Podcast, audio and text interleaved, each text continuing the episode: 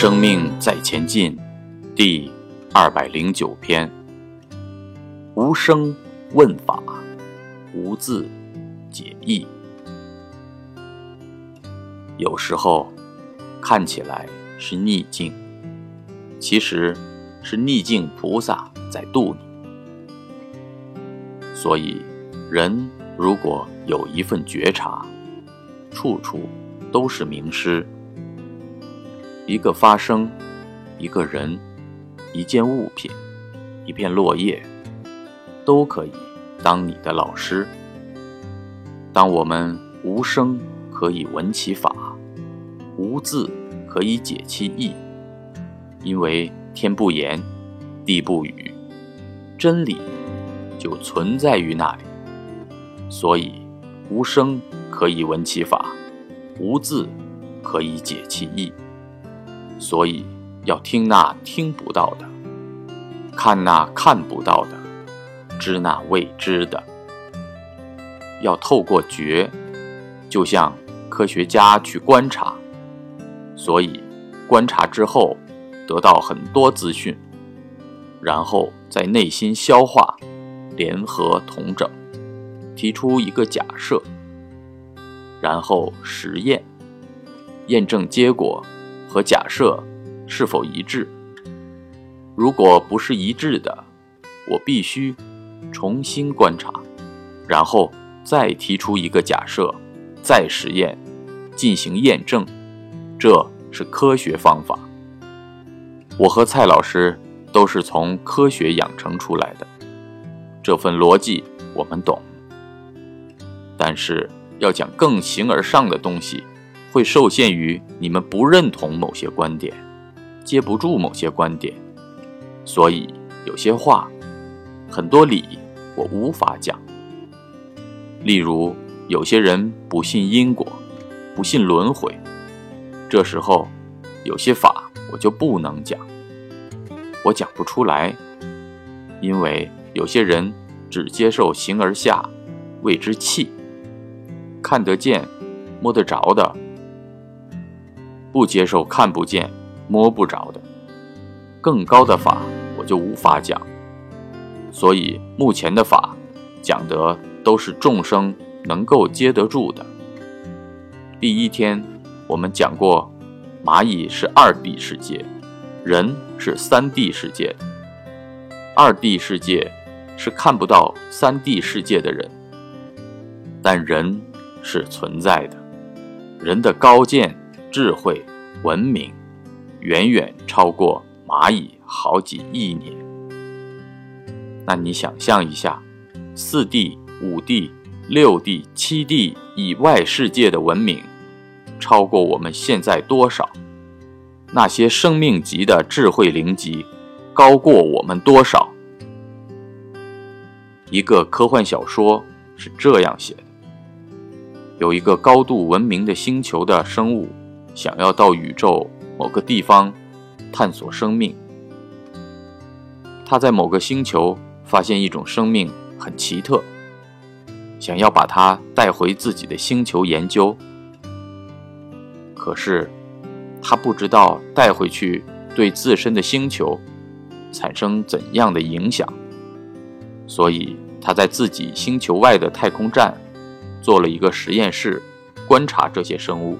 他们观察很久，发现这种生物太可怕了。只要他们星球上的生物接触到这样的生物，就会有批判、斗争、自私、挑拨离间、占有。忽然发现，这种生物名字叫做人类。只要有人类的地方，就有伤害，有分别心、嗔恨心。所以，发现地球拿掉人类，就会减少很多伤害。有没有发现，人类是地球的肿瘤？人的细胞有了自私、嗔恨心、占有等状态，就变成了内在的肿瘤。所以，人的癌细胞都很自私，不断的分裂、复制、吸收养分。破坏了整体的和谐。如果人类没有化解这种自私、自我、分别心，就会变成地球的肿瘤。那么，整个地球是自私的地球，会变成整个银河的肿瘤。所以，很多外星高度文明的生命体来到地球，站得远远，不敢跟人类接触，仅仅看着观察。这些人太可怕了。这些高度文明的生命体看着人类，偶尔给点文明。给点科技，可是人们的人心很容易滥用科技。在二三十年前，我在学遗传工程，有一种机器，编排一下序列，可以制造一段 DNA 序列。因为太短了，是没有什么作用。序列很长才能有作用。人类在经过好几年之后。很多科学家集体解读人类所有遗传物质的 DNA 序列，哪些是分化出眼睛，哪些是分化出脚的，肌肉强度、骨骼、内脏，哪些序列是最好的，哪些序列是有疾病的，基因工程、基因治疗法等知识，以这样的逻辑，我们可不可以？定做一个未来的孩子，把序列排好，智商两百，骨骼碳纤维，抗氧化，抗紫外线，抗重金属，能有光合作用最好。当你有上帝的能力时候，是否具备上帝的德性？否则是很危险的。从事生物研究的人要签国际公约。如果把癌症细胞的基因抽出来，把它放到大肠杆菌中去，结合它的基因让它繁殖，并且把这种大肠杆菌带出实验室，癌症本来是不会传染的，结果你给癌症制造了一个传染的载体，威胁到全人类的生命安全。人类拥有了接近上帝。某种工具能力时候，却没有一个成熟的智慧，这相对是很危险的。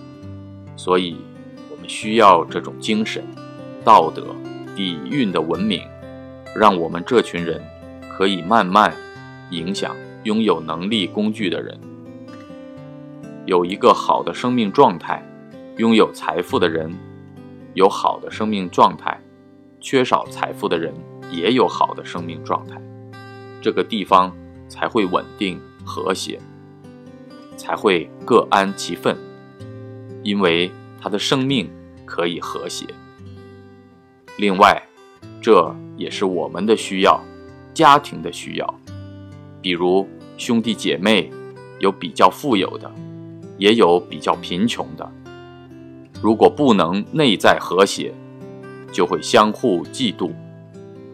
回家过年都不得安宁，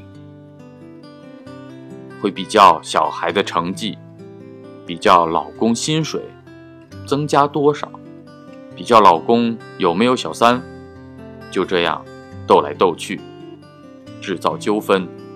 所以，人如果没有和谐和解的能力，再亲密的人都会起纠纷。有些事只是看不懂。就会起心，就会有分别心。